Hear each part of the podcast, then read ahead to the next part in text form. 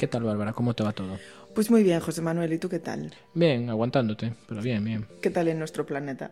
¿Qué planeta? ¿No Legal Tech Planet? Sí, es, esta es una nueva dimensión. Bienvenidos a la nave del misterio. El misterio.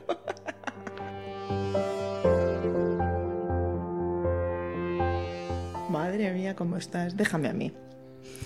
Hola, gente que no conocemos. Estamos en el planeta No Legal Tech, desde el cual emitimos este podcast. Normalmente lo emitimos en otro formato, pero hoy estamos en, una- en un formato especial porque nos han invitado los amigos del Maratón Linuxero. Y siempre aceptamos las invitaciones. Depende de cómo sean las invitaciones. si a alguien no le gusta y quiere protestar, el responsable de que nosotros estemos aquí es Juan Febles. Sí. Hablad con él. Sí. Sí. Juan Febles, es tu culpa. Gracias de todas maneras. Muchísimas gracias a todos. Eh, bueno, como es un maratón Linuxero, pues nosotros vamos a hablar de lo que nosotros sabemos, que es de derecho y tecnología, y relacionado con el mundo del software libre y de los Linuxeros. No sé, ¿qué quieres contar, José? Pues no lo sé, no lo sé, no lo sé. Podemos hacer, cumplir el tópico y decir, ¿y tú cómo llegaste al software libre, Bárbara? Pero si te lo he contado 50 veces. Pero ahí habrá alguien que no te haya escuchado. Pues yo llegué al mundo del software libre de la mano de mm, Itaca Software, que es una empresa de Santiago, cuando abrí el despacho en Santiago en el año 2009, me parece que fue, 2008-2009. Asier me dijo, pero mm, ¿para qué vas a poner un sistema informático pagando licencias si te puedo poner yo uno fantástico que tú lo único que haces como abogada es usar el, el procesador de textos? Y yo le decía, Asier, no tengo ni puta idea de qué me estás hablando. Pero aceptaste el reto. Hombre, claro, yo es que veo un reto y me tiro de cabeza. Te tiraste a la piscina. Sobre todo cuando me explicó las ventajas de no tienes que pagar licencia, el mantenimiento es mucho más sencillo, yo te explico cuatro cosas, es súper fácil, el ordenador te va a ir mucho mejor. Dije, nada, te lo compro. Y desde entonces le estoy dando vueltas por el mundo del software libre. Y ya nunca más volviste a la ventanita. No, todos estos cojones de la ventanita. Y cuando la gente dice, es que este pasa todo el día pidiéndome actualizaciones, yo me río en su puta cara. Esto no lo pongas. Está más falsa. me río y ya. No creo que haya menores de 30 años escuchando esto. Bueno, o sí. ¿Y tú cómo lo descubriste? ¿Por dinero? ¿Mercenario? No, no, es que básicamente mi papá no me quería comprar un ordenador nuevo. Entonces el mío ya me empezaba a pedir muchas cosas, no me iba el PC fútbol y dije, pues tengo que mejorar esto. Y me dijeron, Ay, ¿por qué no instalas una movida ahí que se llama Linux, tal, que te va a ir el ordenador, te pide menos requisitos y tal? Yo, bueno, vale, es fácil de instalar. Me dije, bueno, bueno. Lo instalé, funcionó y dije, va, está guay. Después volví a la ventanita por culpa del mundo asqueroso de los abogados que le dicen, "Uf, un ordenador de Linux me vas a romper el sistema, esto no puede estar ahí. Pero nunca abandoné el sistema de ofimática que llevo, no sé, desde que era libreoffice.org o algo así, que no se llamaba Open... Antes se llamaba OpenOffice y ahora es LibreOffice. Cuando era OpenOffice y tal, ya lo utilizaba y me gustó. La verdad que no hay mucha diferencia o no hay diferencia con el sistema del privativo. Y desde aquella, y después ya hace como 4, 5 o 6 años que ya solo utilizo GNU Linux con sus distintas versiones. Sí, de hecho, cuéntale a la gente que no conocemos tu última experiencia con el mundo del software libre. Sí, dije, va. Llega un momento en que piensas, en que ya, bueno, ya das por, ya das por sentado que todos tus ordenadores van a estar siempre con, con GNU Linux, ya sea pues el universalmente utilizado ahora Sí. Ubuntu, ya sea Linux Mint, ya sea el que sea. Y con esto de que nos metemos más a fondo en lo que es la filosofía del software libre y tal, y mi dios Stallman, vi las que él dice que son 100% software libre y de ellas cogí la que era gallega, que es de la Universidad de Vigo, que es Triskel, y la instalé y la verdad es que el ordenador va bastante bien. Tienes que adaptarte porque ahora con Linux Mint y Ubuntu y todas estas pues tienes las aplicaciones de escritorio de prácticamente de cualquier cosa, ya sea el Telegram, ya sea el Slack, ya sea todo lo que se utiliza. Y con Triskel no se puede utilizar esas aplicaciones. Pero Sí, genial. ¿No te parece que la gente cuando se acerca al mundo del, del Linux y del software libre lo hace así como siguiendo como un- una especie de cuatro pasos, ¿no? De te acercas por un motivo concreto, en mi caso fue económico y la curiosidad que tenía por el- los sistemas operativos y en tu caso fue que te funcionara mejor el ordenador. Después vas como investigando. Ah, hay otros sistemas operativos. Ah, este mundo funciona así. Si no hay solo un Linux. No es solo un Linux. O tú dices, no, yo uso Linux. Y te dicen Ubuntu. Y tú, no, Linux, Linux. Bueno, te hacías tonta. Y después te vas acercando un poco más y ves que hay toda una comunidad, una cultura, unos valores, pues la transparencia, la disponibilidad, las libertades, eh, la secta de Stallman a la que José pertenece, y, y llega un punto donde ya no puedes vivir sin eso. Sí. Voy a dejar de decir sí para cuando empiezo a hablar. Pero es verdad, porque incluso antes cuando se utilizaba la excusa de que es complicado instalarlo, de que no tienes drivers, de que M es incompatible con esta tarjeta gráfica, que Nvidia es una mierda en Ubuntu y tal, ahora ya incluso te estás quedando sin esos argumentos, porque ahora ya prácticamente las empresas grandes se dieron cuenta de la capacidad y el potencial de público que tienen y prácticamente todas son compatibles y todas se pueden utilizar sin ningún tipo de problema y sin incompatibilidades. O sea que ahora si no lo usas es porque no quieres. ¿eh? Y de hecho nosotros... Bueno, si no lo pruebas, a ver, no tiene que gustarle a todo el mundo, pero no lo pruebas porque no quieres. Nosotros ahora vivimos del software libre, que quién nos lo iba a decir hace 10 años o, o 15 años. No, a mí me lo dices hace 16 meses.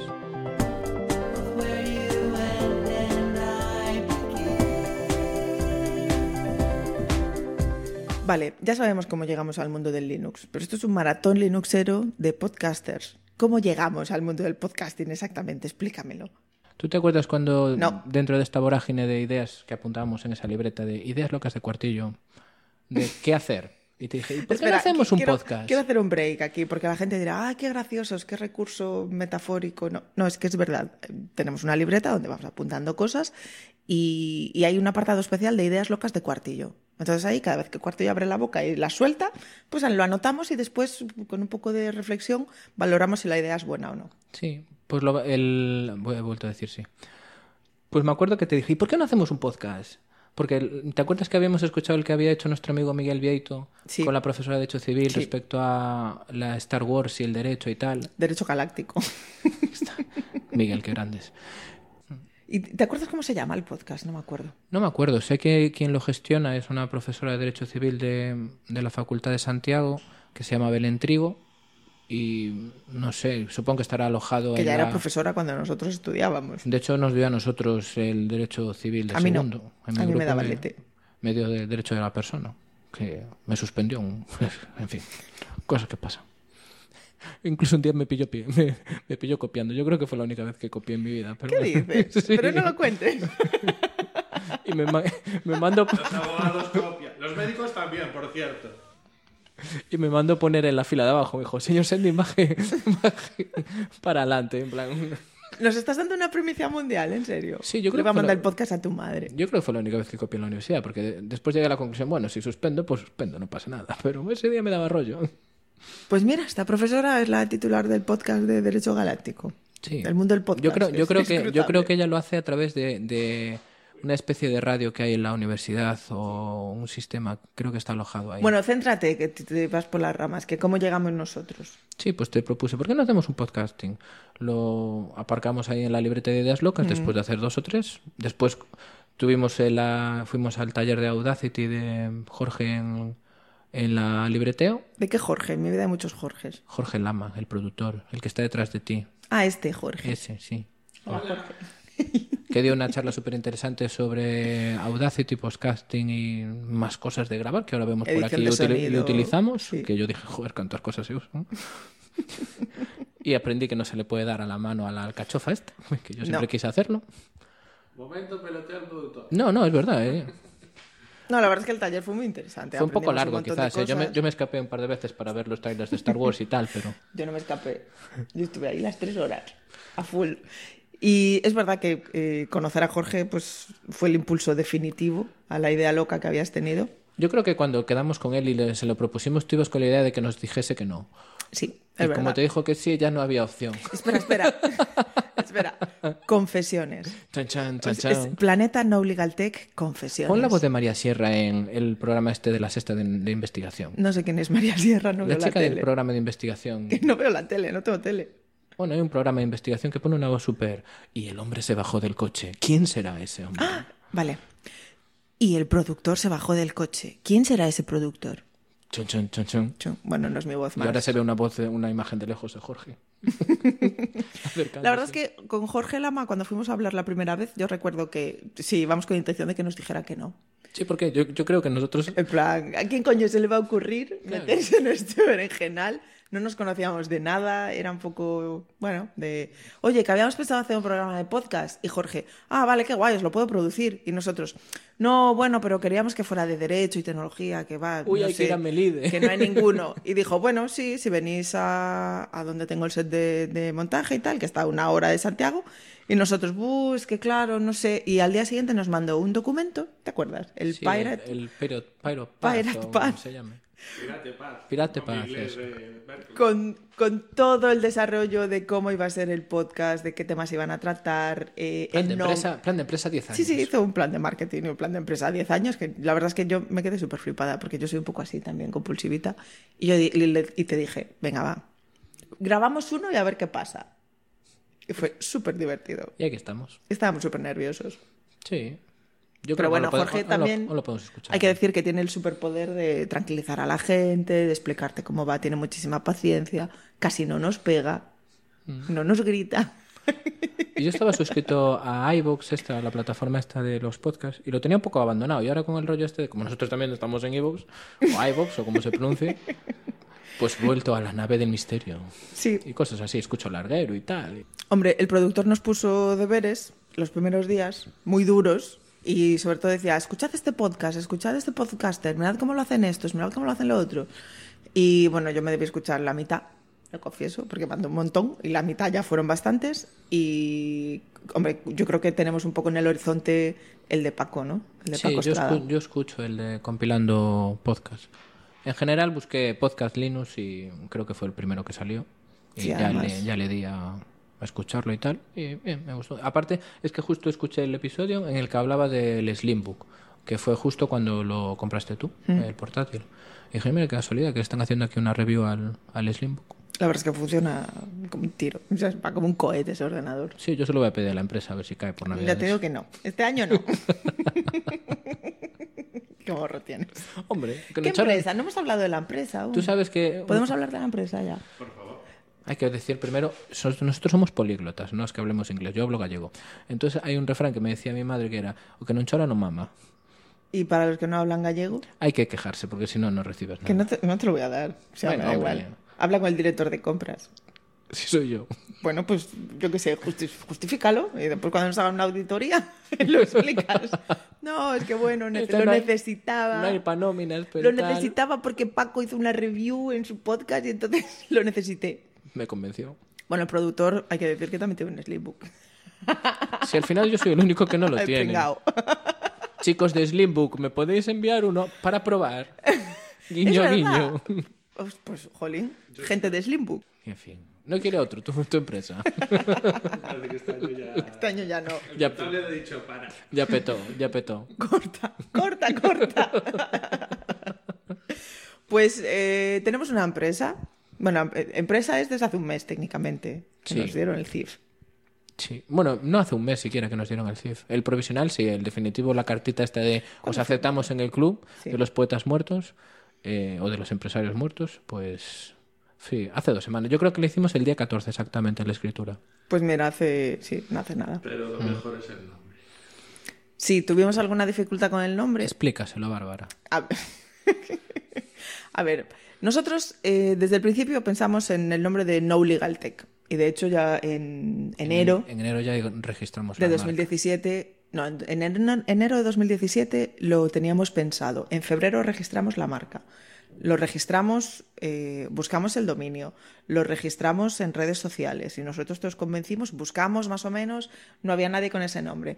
Vamos al registro mercantil a pedir que nos den ese nombre para constituir la sociedad y nos dice el registrador de los huevos.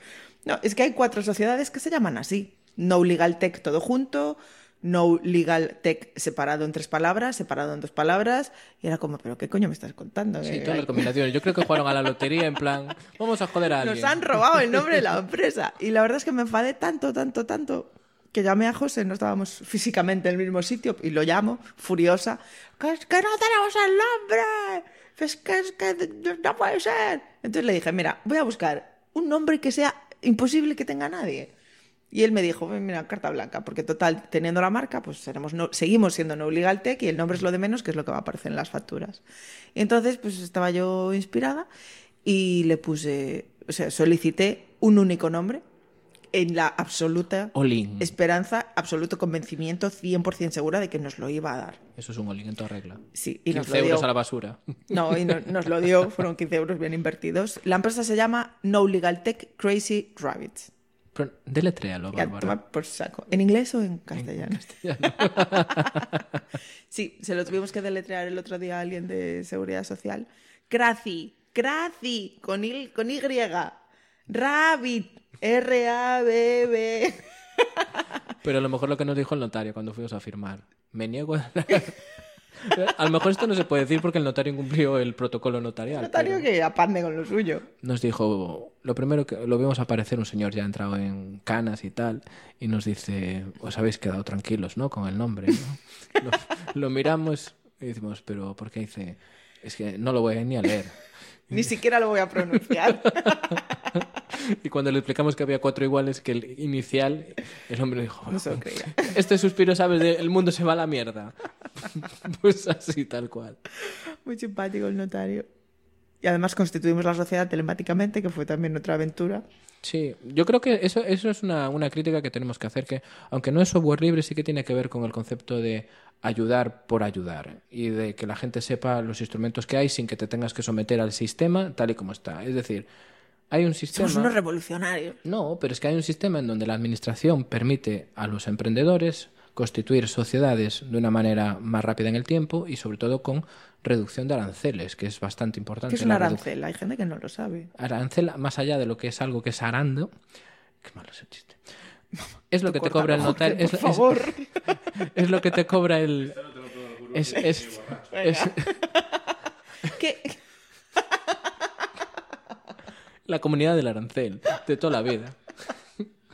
Pues el arancel es lo que te cobra el notario y el registrador. Son precios públicos que establece el Estado y que él dice, oye, es que te lo tengo que cobrar porque me lo dice el Estado. Pues el Estado, en determinadas circunstancias, te dice, pues le tienes que cobrar menos. Y al señor notario, pues le fastidia, porque el notario No te va a cobrar menos el notario de lo que él considera que te tiene que no- cobrar. es un funcionario público sin sueldo que vive, Estamos de, locos que vive de las firmas que hace, entonces al hombre no le gusta. Pero bueno, No, y de hecho nosotros preguntamos en seis notarías distintas, o no, es que queríamos constituir Eso está derogado. telemáticamente, dice, eso está derogado, eso no existe. Y nosotros dos, que somos abogados, diciéndole, bueno, hombre, me vas a decir tú a mí si existe o no existe. Y al final lo constituimos en un punto de, de atención al emprendedor, que se llama PAE, que hay en todas las comunidades, en todas las provincias tiene que haber uno por ley. hay un mapita en la, en la web oficial. Sí, y la verdad es que Rosa se portó súper bien, lo hicimos en 24 horas y si no fuera por el señor notario, hasta hubiéramos conseguido la escritura y la inscripción en el registro mercantil dentro del plazo de 24 horas. Pero bueno, pues hay gente a la que le cuesta y chicos, pues ¿qué le vamos a hacer? Bueno, Yo que sé. me, que me os despistáis. Que esto, esto va de software libre. Bueno, pero, legal. pero eso Es era, es- pero es comunidad libre, es decir, Sí, vale. a- Un momento, que está ahí. Oye, va. ¡Me ando a tope! Dios. es que es la install party. Entre Pregúntame a mí. A ver, Bárbara, ¿y Crazy Rabbit a qué se dedica? Pues No Legal Tech, que es el nombre oficial, se dedica a... Asesoramiento, consultoría. Nos dedicamos básicamente a prestar servicios legales a las empresas de desarrollo de software. ¿Y eso para los que no sepan de eso? A ver, eh, bueno, o sea, a nivel cero. Sí, claro. ayudamos a la gente que desarrolla software a que no tenga problemas legales, pues con sus licencias o con los contratos de desarrollo, con el, Y a los proteger usuarios, sus, sus derechos y a tal. proteger que sus no productos. puteen. Sí, porque que sea software libre no significa que sea software gratis ni que Es un no tengas... de esos, como dice Pombar, nuestro amigo amado David Pombar. un falsefrien. Sí, software libre, pues eso, es que tienes libertad para disponer de él, no para tocar las narices a todo el mundo con los productos del software libre. ¿Y qué más? ¿Qué más tenemos que hablar? ¿Qué más quieres hablar? Y después tenemos proyectos experimentales que hacemos con supervisión para que no exploten. Sí, sobre todo supervisión. Es lo que hacemos.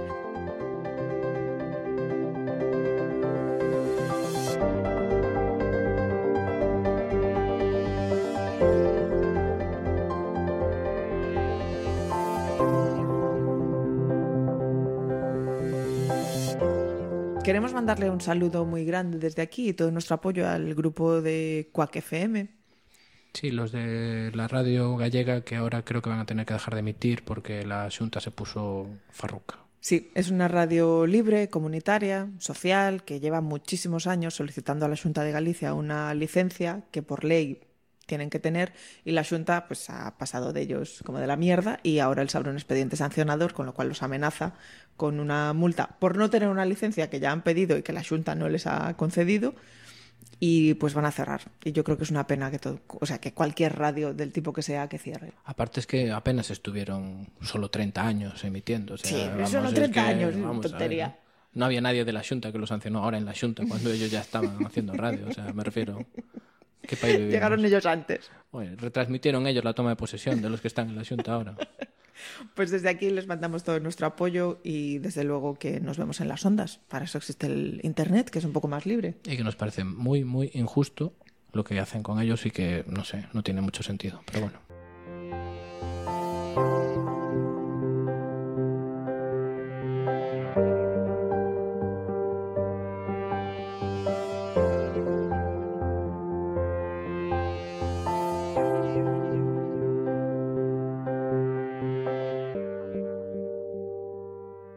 Bueno, ahora para hacer un break os voy a dejar con una de mis canciones que me gustan, con licencia Creative Commons. Espero que la disfrutéis. Oh yeah, motherfuckers.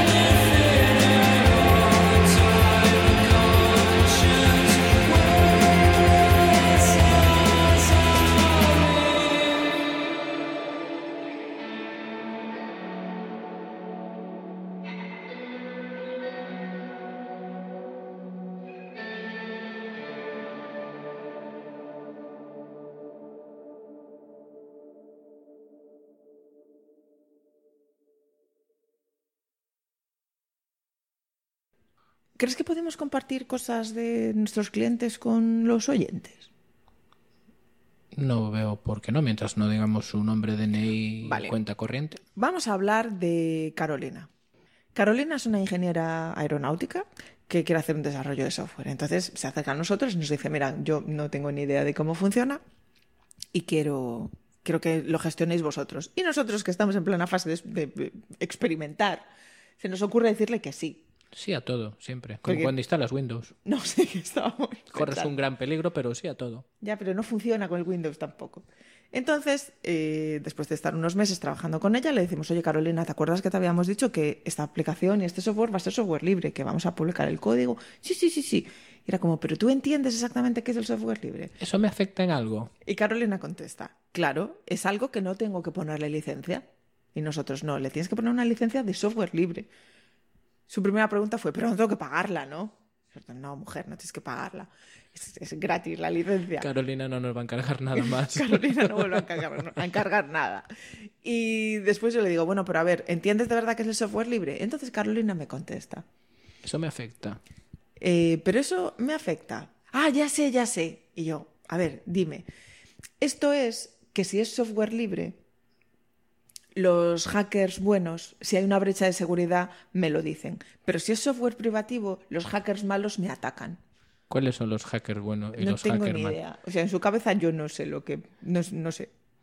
Pero bueno, bien, me parece un buen motivo para tener software libre. Que tú creas en tu cabeza que. No sé. Bueno, el mundo binario. ¿Te suena algo de los hack y los sombreros de colores? Pues el los color. black, los Carolina- grey, los Carolina white, debe llevar uno orange, orange, por lo menos. con 4G. Carolina, un saludo. Sí, hombre, sí. Te queremos, Carolina. Pero no nos lo tengas en cuenta. Pero teníamos que decirlo. Y. No, está bien, porque es el, yo creo que hay como, pues como dijo Pepe Joe, nuestro gurú, eh, hay que empezar a un poco a, a enseñar a los clientes, es decir, que, que ellos sepan que lo que estás haciendo que va a ser software libre, que probablemente esté en un repositorio Claro, pero y que tienen eso que no entender es malo y que no es malo, o sea, cuáles son las consecuencias. que no es malo, o sea, Que no es malo, claro que no. porque igual que le das a botón derecho guardar como la imagen que está por ahí, pues a lo mejor te hacen lo mismo con el tuyo, pero que no es malo porque no te afecta. Al contrario, te puede beneficiar si hay alguien que te lo mejora. Si se hace viral, si se hace viral, sí. Bueno, yo estoy muy cómoda aquí, aunque no es nuestro set habitual de grabación. Estamos en las instalaciones de GEPUL, en la Facultad de Informática de Coruña, y a lo mejor también por eso escucháis algún ruido que no suele estar. Que se va a volver loco nuestro productor. Porque los señores, de... aunque salimos al pasillo y le dijimos a los chicos de informática, oye, dejad de jugar al LOL y por lo menos no gritéis, que estamos haciendo una cosa seria, pero se ve que no tenemos autoridad moral. Los chicos de GPUL, que son el grupo de programadores e usuarios de Linux y que, bueno, que son los que organizan el hackatiño. Sí, nos llevamos muy bien con ellos, colaboramos con ellos siempre que podemos, asistimos a sus meetups que celebran en Coruña con cierta regularidad, ya sea bien aquí en la facultad o en otros edificios de la ciudad, y que nos caen súper bien, y que entendemos que es una filosofía súper chula. De hecho, en este momento A ver si pillamos a Pablo después para entrevistarlo. no podemos hablar justo ahora, en este momento, porque están haciendo una install party, es decir, a todos los nuevos alumnos de la facultad les ayudan a migrar. Creo que habían roto un ordenador. Bueno, eso no se puede decir. Que hicieron una partición que no se les fue de la Parece ser que el ordenador ahora se declaró en, en secesión, dijo República Independiente de mi propio disco duro y no voy a funcionar. Bueno, pues a ver qué tal va este hackatiño. Bueno, ¿y qué hace un abogado como tú en un hackatón como este? Primero, yo creo que deberíamos explicar, por si acaso alguien no sabe de qué es, eh, de qué se trata, qué es un hackathon. Y después comentamos cómo nosotros, de repente decimos, va, venga, vamos a pasar este fin de semana aquí, aquí contando la historia. ¿Qué es un hackathon, Bárbara? Un hackathon es cuando se juntan un montón de desarrolladores y dicen, venga, nos vamos a pasar aquí 48 horas sin dormir para hacer es- esto que me parece que es una idea súper buena y voy a programar a lo loco. Y la gente que no programa a lo loco, como puedo ser yo, pues aporta otras cosas. Pero lo gracioso es que la gente llega allí sin saber muy bien la temática. Es decir, tú llegas allí a la vendida, en plan, a pecho descubierto. Hombre, puede ser vertical, puede ser horizontal. A veces sí que sabes incluso de qué va el hackathon. Por ejemplo, el Hackathon for Refugees, en el que participamos, que organizó David Wilchet. A este Hackathon for Refugees, eh, simplemente recordar que está en el GitHub, todavía están los repositorios de los proyectos que se hicieron. Recordar que en eso, bueno, os explicamos que, como el nombre indica, EVA para hacer programas que ayudasen a los refugiados. Coincidió que lo hicimos en marzo, creo que fue, ¿no? Por ahí, febrero, marzo. Coincidió que era este momento que estaba en todos los telediarios y en todos lados la, el problema de los refugiados, tanto que intentaban llegar a Italia como cuando aquí querían cruzar la frontera. Y se hizo, creo que no es la primera edición, ya, ya tiene varias ediciones y esta se hizo simultáneamente en varias ciudades. Nosotros asistimos a la que se hizo en Vigo y bueno, salieron proyectos chulos. Eso es un hackathon, pero ¿qué es un hackatiño? Entiendo que es la versión comprimida del hackathon, porque es un concepto gallego, iño, que es de rapaciño, ¿no? Te quiero, pequeñito, o sea, como muy nuestro, ¿no? Un hackathon gallego.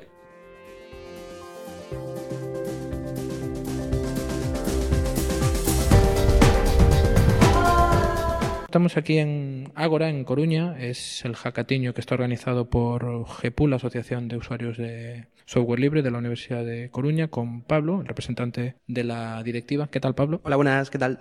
Hace un día estupendo. ¿Por qué tendría que venir la gente a perder todo el día haciendo un hackathon? ¿Qué es un hackatiño? Pues un hackatiño básicamente es un hackathon que es eh, realmente unir dos palabras, la de hackers y la de maratón. ¿no? Entonces, un maratón de programación durante un día completo para desarrollar pues, un prototipo de un proyecto. Cuéntanos qué es GEPUL. Yo sé que es GEPUL porque os conozco, soy super guays. Para la gente del mundo mundial que no conozca GEPUL, ¿qué es GEPUL? Pues GEPUL es un bueno, grupo de programadores y usuarios de, de Linux, una asociación que se fundó en la Facultad de Informática hace ya 20 años. Y bueno, básicamente nos dedicamos a promover y difundir el software, el hardware, la cultura libre en general. ¿Y qué tal? ¿Qué tal estos días? ¿Qué tal el inicio de curso? ¿Hay muchos usuarios nuevos? Empieza movido, empieza movido. Los chicos de primero tienen que instalar Linux, instalar aplicaciones libres en sus portátiles. Y bueno, en ello estamos. Me enteré que el otro día que hicisteis una install party. Poco a poco. Viene gente a la install party, luego gente en días sueltos. Los primeros días del curso son, son cañeros. Avanza un poco qué es lo que hacéis. En realidad lo que promovéis es que la gente use software libre, ¿no? Sí, software libre en general. Y bueno, este año, estos últimos años estamos enfocándonos en, la cultura libre ya en general. No solo software, sino hardware, otro tipo de tecnologías, incluso datos abiertos, como por ejemplo el hackatiño. Mm, todo un poco rela relacionado con la cultura libre. La, las actividades se desarrollan a lo largo del curso y son tanto dentro de las instalaciones de la universidad como fuera, ¿no? En, las, en los meetups que organizáis y que nosotros hemos asistido a, un, a algunos de ellos. La idea esta de hacer meetups y de que la gente conozca es para darle un poco más de proyección, ¿no? No solo el inicio en la universidad, sino ver y ayudar a la gente. Sí, realmente empezó en la universidad porque es donde se fundó el grupo, pero bueno, nuestra idea en los últimos años es también acercarnos un poco a la sociedad en general, a la otra gente, al hablar también un poco de cultura, es salir un poco de la tecnología solamente, ¿no? Y difundir pues la importancia de todas estas cosas eh, en tema de ayuntamientos, en tema de asociaciones incluso, que usen tecnologías libres, un poco acercar todo esto a la sociedad en general. A mí me parece estupendo y de hecho nosotros somos eh, usuarios recurrentes, ya sea bien hablando o ya sea bien ya viéndose en asistiendo. Centrándonos un poco en el, en el hackatiño de hoy, como ya hemos dicho, es de eh, movilidad y datos abiertos. ¿Por qué ese tema? Eh, pues básicamente lo empezamos el año pasado, un poco gracias al apoyo del ayuntamiento, porque bueno, tienen una plataforma de Smart City y están trabajando para liberar datos, datos que tienen pues de muchas cosas, eh, tema de riegos de plantas,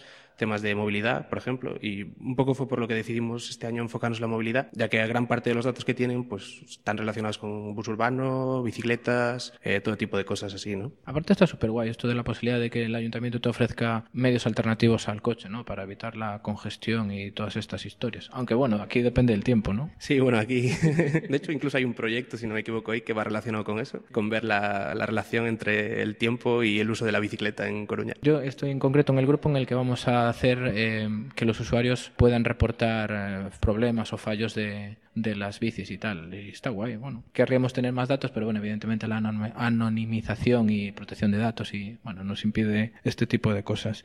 Explica a la gente cómo organizamos y cuáles fueron las temáticas que finalmente estamos haciendo. Bueno, pues básicamente nos juntamos al principio de la mañana, eh, la gente propuso ideas de proyectos para hacer durante el día. Se hicieron equipos, se seleccionaron los más interesantes, digamos, entre ellos, de forma autoorganizada, y han empezado a trabajar. He de decir que estamos en una fase bastante embrionaria y digamos que los miembros de mi equipo se tienen que estar diciendo ¿dónde está el, el chico este que aquí de gafas que ha desaparecido? vale, aunque somos un poco eh, anárquicos en el sentido de que cada grupo se organiza de tal manera, primero hace el don y después ya empieza a programar, que siempre es lo, siempre es lo último. ¿Vamos a tener o tienes pensado o sabes si va a aparecer alguien por aquí que nos pueda guiar, estilo mentores o algo así? Sí, de hecho, bueno, este año hemos invitado a, a dos personas mm, que creo que son bastante interesantes en el mundo este del Open Data y de la visualización de datos, que son, bueno, David Cabo, que es uno de los fundadores de Cibio, una fundación ciudadana que hay en Madrid, que, bueno, trabaja mucho con gobierno abierto y con datos abiertos. Y también hemos invitado a César García Tapia, que también es especialista en análisis de datos y en visualización de, de, de datos. Y, bueno, echarán una mano un poco a los equipos, se pasarán por junto de ellos, cualquier problema que tengan o, o cosa que puedan aportar, ahí estarán. Siempre está bien, porque uno al final siempre piensa que puede hacer las cosas y tal, pero basta que venga alguien totalmente diferente a ti, un perfil distinto a ti, que en cinco segundos te desmonta el chiringuito. Sí, seguro que hay un montón de herramientas que conocen. Ahora mismo estaban enseñando un par de cosas que yo no había oído en mi vida y me parecen súper útiles. Cosas que te pueden aportar para acabar el proyecto lo antes que puedas. Sí, de hecho, yo será porque no tengo un perfil técnico, pero estábamos ahora decidiendo qué framework íbamos a utilizar para, para hacer. Primero íbamos a decidir si íbamos a usar una web o íbamos a usar una app. Y después el, el framework, y claro, empiezan a decir nombres y había uno de los chicos, Dani, que decía, pero yo es que eso no lo sé utilizar. Pues sí, hay un montón de frameworks y de, de, herramientas. ¿Crees que hay margen suficiente para que podamos utilizar herramientas y del mundo libre sin tener que volver a las privativas? Sí, de hecho, incluso más, hay más alternativas libres. Gracias a todo esto, el movimiento de software libre han aparecido un montón de cosas que te facilitan la vida mucho más. Es más fácil para hacer un, un proyecto así rápido. Tienes todo tipo de herramientas. Y aunque la, yo creo que la gente ya se va hacer una idea de la gente que asiste, ¿cuál es el perfil, aparte de yo que soy el raro, que asiste a este tipo de eventos? Bueno, en general es perfil muy técnico, muy informático. Eh, sí que estamos intentando que participe gente de otros mundos, incluso hemos hecho alguna propuesta de proyectos que no son excesivamente técnicos, que son más para gente en general, temas de periodismo, periodismo de datos podría encajar muy bien, pero no, realmente no, ha, no hemos tenido mucho tirón en este sentido. Sí, yo, nosotros, yo y Bárbara, cuando vamos a estas cosas siempre, no sé, es que a nosotros nos parece súper interesante y nos gusta un montón el, este tipo de cosas, pero sí, la verdad es que vamos a tener que montar uno para abogados o algo así. Pues estaría muy guay, estaría muy interesante. Sí, bueno, los abogados y el mundo libre no, no te creas que, que, se llevan muy bien. Pues bueno, pues no sé, ¿qué más quieres contarnos? A ver, ¿quieres promocionar un poco Gpool? Promocionar un poco Gpool, bueno, pues en Gpool hacemos un mogollón de actividades. Eh, todos los años eh, tenemos, eh, por ejemplo, los Gpool Labs, que es un meetup que hacemos semanalmente enfocado en tecnología, pero también cosas como, no sé, modelos de negocio con software libre, por ejemplo, el año pasado, todo tipo de temas relacionados con, con eso. Y este año nuestra idea, eh, a ver qué sale, es intentar abrir un pequeño meetup también de cultura libre en general, cosas más, eh, digamos, normales para la gente de a pie. Que, sí, exacto. Porque esta no es la primera edición del hackathon, del hackatiño, ¿verdad, Pablo? Eh, no, empezamos el año pasado. Y lo típico de los hackatones y los hackatiños es que los proyectos, sí, durante esas 24 o 48 horas la gente está súper emocionada, hacen el repositorio en GitHub, van a decir, vamos a continuar, tenemos el grupo Slack. ¿Sabes si alguno de los proyectos de, del hackatiño del año pasado siguió adelante? Pues la verdad es que sí que es complicado normalmente seguir. Eh, hubo varios intentos. Había unos chicos que hicieran un, eh, un, agregador. La idea era agregar datos de páginas web de perreras municipales y similares para adoptar animales. Eh, intentaron seguir, eh, fueron a otro evento, de hecho, para, para, avanzar, pero bueno, al final creo que se quedó un poco parado. Se llamaba OpenPet, si no me equivoco. Creo que aún está el repositorio en GitHub por si alguien lo quiere utilizar. Y luego, pues también sí que se trabajara en el, alrededor del proyecto de City Bikes, que City Bikes la verdad es que es un proyecto muy, muy interesante, que básicamente se dedica a agregar eh, datos de sistemas de, de compartición de bicicleta, tipo Bici Coruña o Bici Madrid, todo en una API pública y también tiene su propio mapa, entonces pues puedes ver en tiempo real dónde hay bicis, eh, dónde puedes sacar bicis, eh, en todo el mundo. Eso está guay, ¿eh? ¿Y sabes si sigue? Si tienen web y tal ahí para curiosear. Sí, la, la web es tal cual, eh, Citybike .es, cityvic.es. Pues habrá que utilizarla. De hecho, creo que nosotros ahora en el, en el, en el proyecto que estamos ahora en, ahora haciendo el, este hackatiño, creo que algo mencionaron de, de esa web para, para coger los datos, porque claro, nosotros como intentamos hacer esto de reportar los posibles daños de las bicis, pues creo que vamos a utilizar esa, esa API. Sí, seguro que es muy útil y además eh, es una API genérica que vale para otras ciudades también, entonces igual vuestra, vuestra aplicación podría adaptarse para otras ciudades incluso. Sí, creo, de hecho, cuando entras en la, en la web, creo que si no recuerdo mal, creo que es como, ahora es rollo mundial ya, es una cosa que se les fue de las manos totalmente. Sí, de hecho un poco la gracia de, de, de, de, que sea software libre y todo esto es que cualquiera puede aportar y puede integrar su propio sistema de su ciudad. Si yo vivo en China, pues en mi ciudad puedo aportarlo a, al proyecto de City Bikes. Bueno, si vives en China, entonces andar en bici la verdad es que tiene mérito, pero bueno, más allá, más allá de eso, me he enterado de que vais a estar en la LibreCon. ¿Es verdad? ¿Es mentira? ¿Es un bulo de estos de Sálvame? sí, de hecho, bueno, el año pasado ya echamos una mano allí como voluntarios y este año pues nos ocurrió un poco que podíamos darle un toque más técnico a, a, la, a- a la- al evento, ¿no? Entonces vamos a organizar ahí un hackathon con ellos, enfocado en las temáticas de la LibreCon, que son TRIA 4.0 y el sector primario, y a ver qué sale. Pues allí estaremos y allí nos veremos y nos vemos en los meetups seguro. Genial, pues cuando queráis, sí, bienvenidos sois. Hala, pues venga, todo el mundo a seguir a Gpool. Bueno, Pablo, pues Beri, gracias. Ahora nos cambiamos de habitación y vamos a seguir pecando código. Gracias por este encerrona que te cogí aquí desprevenido abusando de tu inmensa generosidad. Pues muchas gracias a vosotros y a darle caña.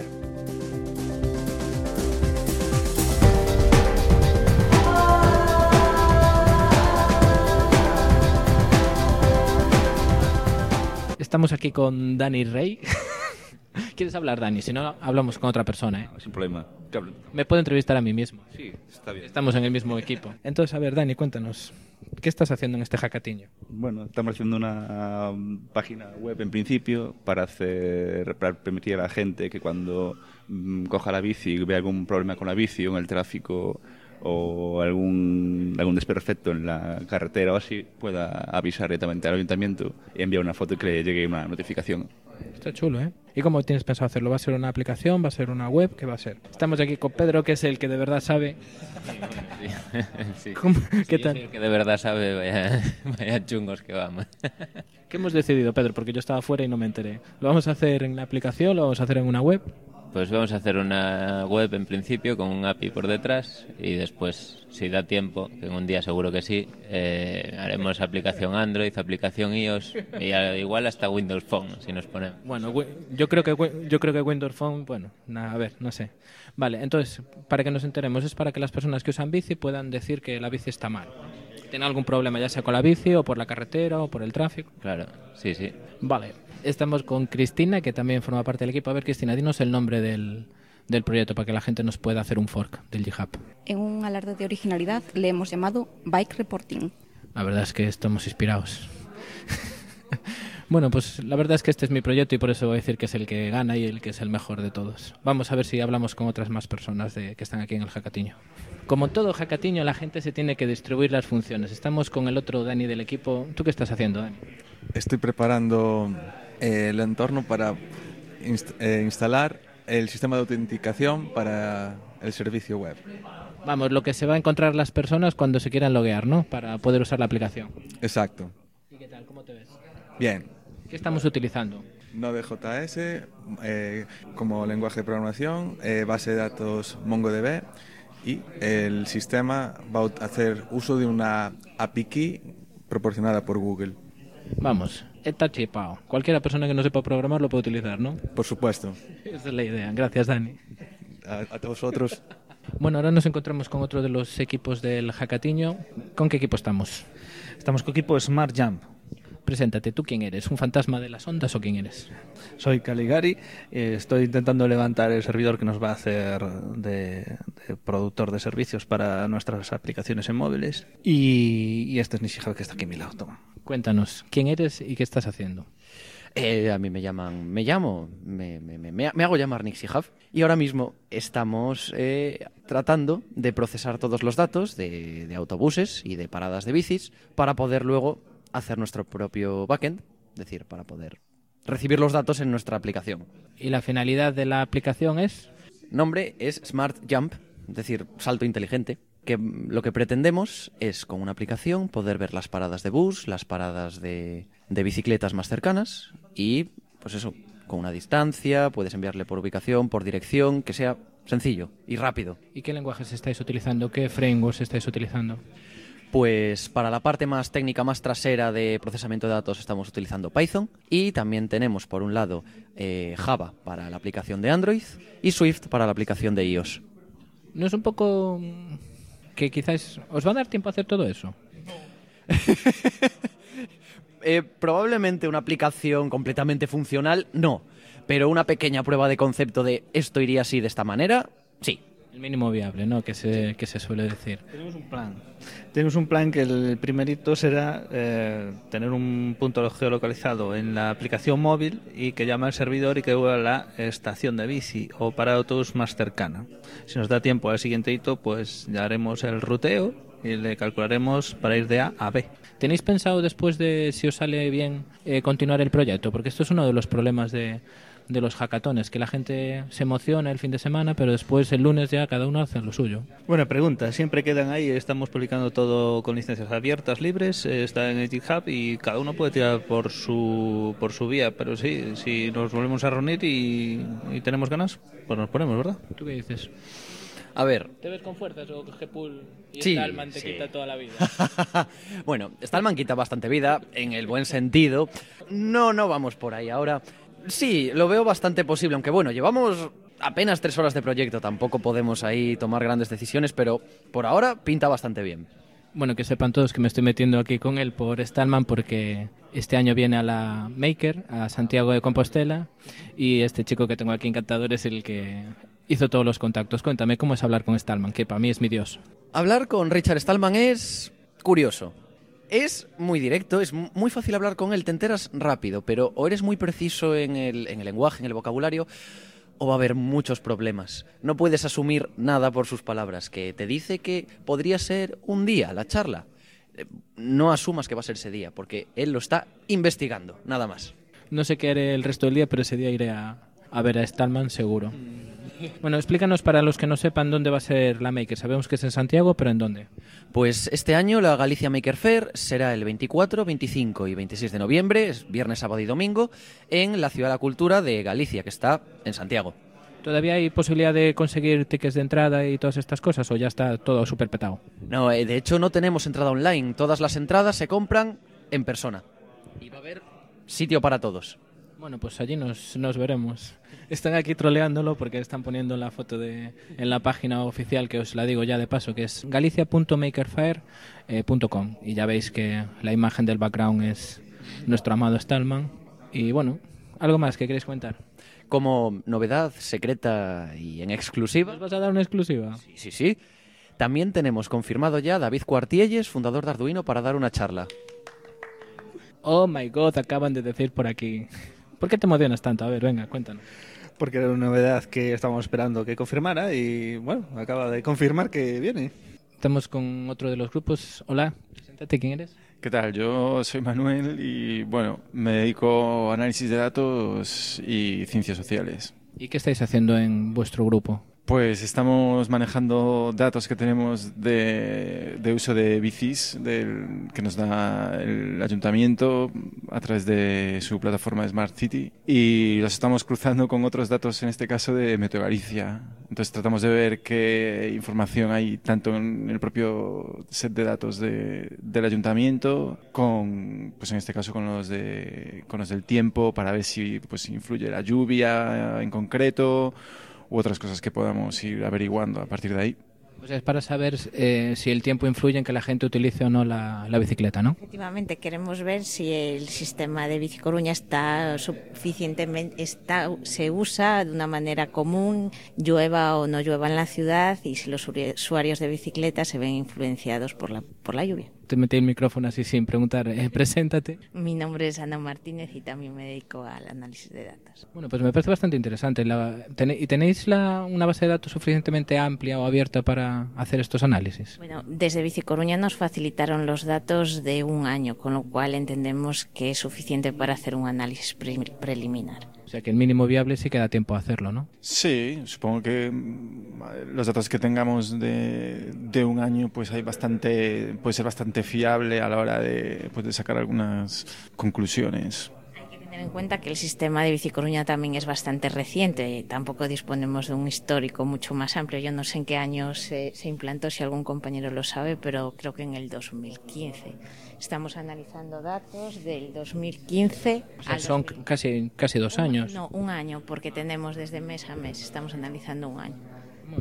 Son, son iniciativas buenas. En su caso, la gente deduzco, consultarlo a través de una página web, deduzco, ¿no? Sí, a mayores otro, otra parte del grupo está trabajando en lo que será el formato de salida, digamos, de visualización para, para este trabajo. También es cierto que en un día, evidentemente, no se puede llegar a mucho, pero bueno, sí que queda esbozado pues también algunas cosas o estudios que posteriormente se puedan desarrollar de manera más específica, ¿no? Más, con más detalle. Pues muchas gracias, perdón por la... ¿Cómo se llama el proyecto? Bici Stats Coruña. El- una cosa que también veo que es común en todos los equipos es que no nos matamos mucho a buscar el nombre. ¿eh? No, ya sabes, el nombre o aparece como una especie de clarividencia o no. Bueno, ahora estamos con el último de los equipos de, y estamos aquí con nuestro amigo Antón de, que trabaja en Optare. Cuéntanos, Antón, ¿qué estáis haciendo? Me llamo Antón, soy de Vivo en Vigo, eh, organizo el grupo de usuarios de Java de Vigo, entre otras cosas, y me gustan los hackatones, así que por eso estoy por aquí. Y lo que estamos haciendo hoy básicamente es coger la información de Bici Coruña, de, de dónde la gente coge las bicis y dónde las deja, e intentar pintar en un gráfico el uso para detectar pues, posibles mejoras del servicio. ¿Y cómo le, qué nombre le pusiste al proyecto? Eh, mapa de color del uso de la bicicleta en Coruña. Es un nombre muy técnico y largo, pero Pero al igual que la- las otras personas con las que hemos hablado, el nombre quizás sea lo de menos, ¿no? Lo importante es la, la idea, ¿no? Sí, yo creo que va a ser algo muy visual porque en un mapa vas a poder ver claramente, incluso aunque no seas una persona técnica, pues cómo se usan las bicicletas, qué estaciones son más usadas, en cuáles los trayectos son más largos, etcétera, etcétera. Sí, va a ser vía web, lo estamos utilizando, eh, lo estamos subiendo todo a, a la web y va a estar accesible y se puede navegar por esa web y se va a poder obtener la información. Entiendo que el producto va a ser en web, después la, nos, la dirección va a quedar permanente, vais a tener el repositorio en GitHub. Lo hemos subido a GitHub precisamente y dentro de GitHub te permite publicar la, la web. Entonces, si buscáis en GitHub eh, Bici Coruña, vale, eh, va a aparecer ya ese repositorio. Está alojado por una de las cuentas de uno de nosotros y, y ya puedes acceder incluso desde allí a la, tanto al código fuente y los datos, exacto, como navegar por el propio, por el propio sistema. Hablando de estas cosas, el, en Vigo hay un boom con los meetups. Que, ¿Puedes definirnos qué es un meetup y qué es ese boom de Vigo? Meetup es un encuentro de gente que tiene una, un interés común en algo eh, y normalmente se suele dar una charla, aunque no es obligatorio, a veces hay, hay distintos formatos, pero básicamente es eh, gente que se junta para hablar o para compartir conocimiento en un tema que les interesa. En Vigo ahora mismo hay un movimiento de mucha gente interesada en tecnología y eso ha hecho que han salido pues, muchos meetups eh, interesados en esa, en esa parte. ¿no? Eh, pues eso, efectivamente, ha sido un boom. Ahora mismo hay casi más de 10 grupos de tecnología en la ciudad, eh, muy buen rollo entre ellos y fruto de eso hemos creado lo que se llama la Alianza Vigotech, que básicamente es pues todos los grupos juntos tenemos una web donde nos coordinamos y donde publicitamos todas las actividades que hacemos, es vigotech.org. Eh, entonces, pues vemos cuando hay otros grupos, eh, cuando hacemos una charla le decimos a la gente que vaya a la web para que pueda ver las siguientes charlas de otro grupo y también estamos lanzando actividades de programación, de una biblioteca para compartir libros y más cosas, ¿vale? Es un poco, eh, en vez de que cada uno se monte su chiringuito, pues coordinarnos un poco por el, por el objetivo común, que no es otro que promover la tecnología dentro de la ciudad, ¿vale? Que al final es un- una característica común a todos los grupos. La verdad es que nos, nos parece una idea súper estupenda, tanto a mí como a Bárbara, y de hecho somos usuarios y vamos a todos los que podemos, porque uno de los problemas que siempre te encuentras es el solapamiento, ¿no? De, tanto de charlas como de temática y estas cosas. Y así, por lo menos, ponéis vuestro grano de arena para evitar ese tipo de problemas. Exacto, uno de los problemas que tenemos ahora, que es un problema de ricos, que es que tenemos tantos meetups que hay que encontrar fecha y no siempre es fácil, ¿no? Para no pisarle el meetup a otro. Entonces, con la herramienta esta que hemos puesto, pues ya también te sirve para coordinarte, miras a ver cuándo va a ser el siguiente o si, si este día está libre y ya más o menos eh, lo hacemos un poco más eficiente. A veces hay hay conflictos, es inevitable y los asumimos, pero por lo menos es la cosa mucho más, más clara. ¿no?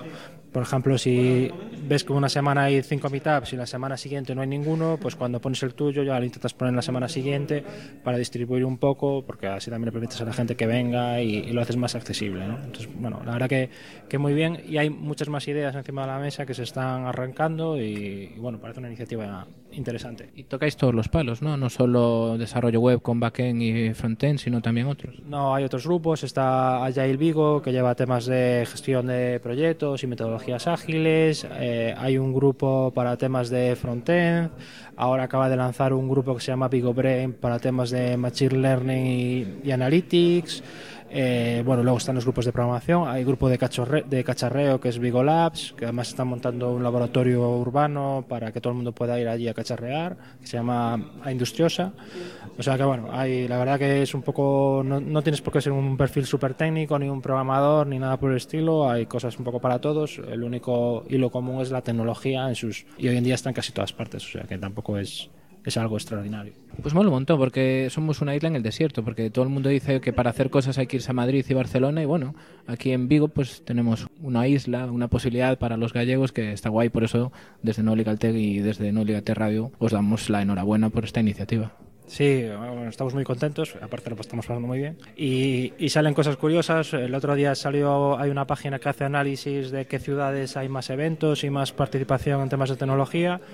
Y salía Madrid y Barcelona de primero, pero después eh, la gente de Genbeta era comentaba que estaban sorprendidos de, hostia, ¿qué pasa en Vigo? ¿Qué cantidad de eventos y de cosas está habiendo? ¿no? Y creemos que eso es muy positivo también hacia afuera, porque las empresas que, que quieran abrir sedes o que quieran hacer cosas aquí, pues también lo verán como algo, eh, oye, en Vigo se mueve, en Vigo hay gente, en Vigo hay interés y eso también puede traer trabajo a la ciudad. Que siempre... Sí, es cierto, vi el, vi el tuit de, de Eloy que hacía referencia a la, a la, noticia de Genbeta y bueno, pues enhorabuena.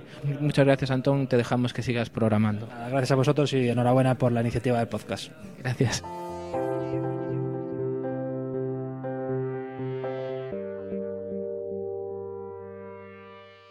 Bueno, yo, aunque en realidad estoy aquí en el, en el hackathon y mis compañeros tienen que estar flipando porque aún no me senté a hacer nada.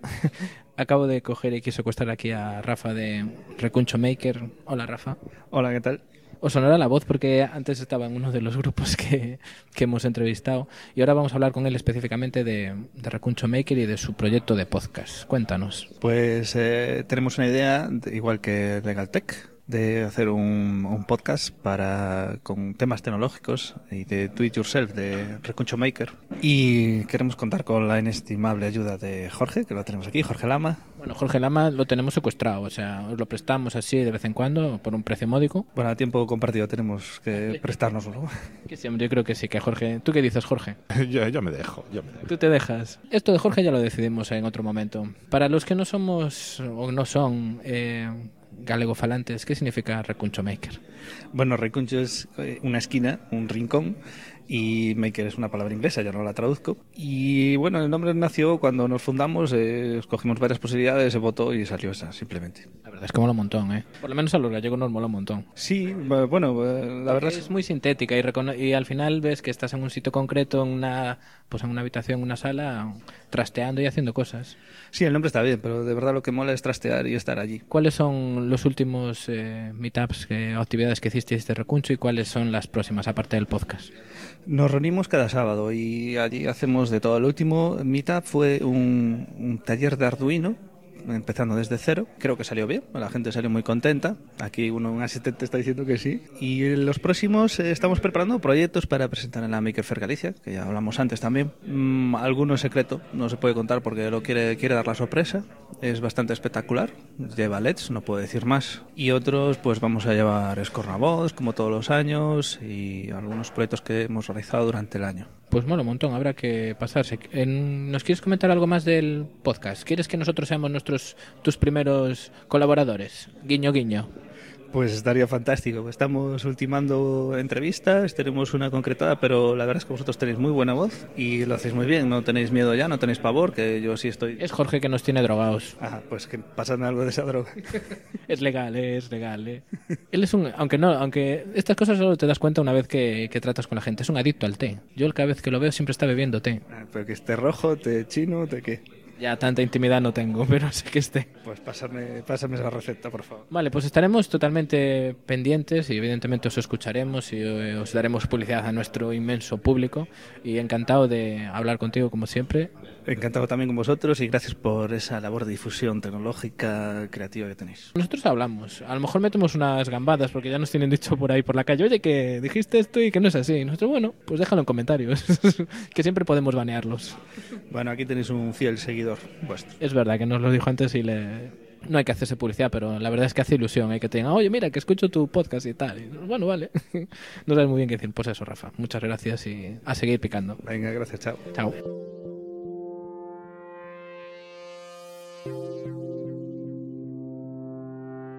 Bueno, pues hasta aquí ha llegado este programa. Ha sido un programa intenso, ¿eh? Jolín, nunca habíamos grabado un programa tan largo. Sí. Es que nos corta, Jorge, porque se acaba la cinta y hay que dar la vuelta.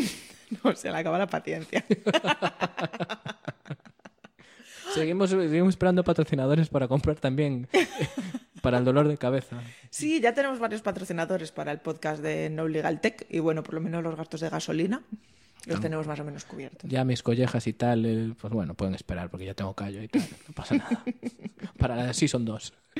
Bueno, pues eh, como siempre, un placer. Un abrazo a todos los amigos del Maratón Linuxero. Muchas gracias por la oportunidad. Esperamos que no os haya dolido la cabeza después de todo este rollo. Si habéis llegado hasta aquí, pues gracias por escucharnos, Sí. nuestros usuarios y tal. En persona somos igual, ¿eh? No, no, no, no creáis que estamos haciendo un papel. Jorge, muchas gracias.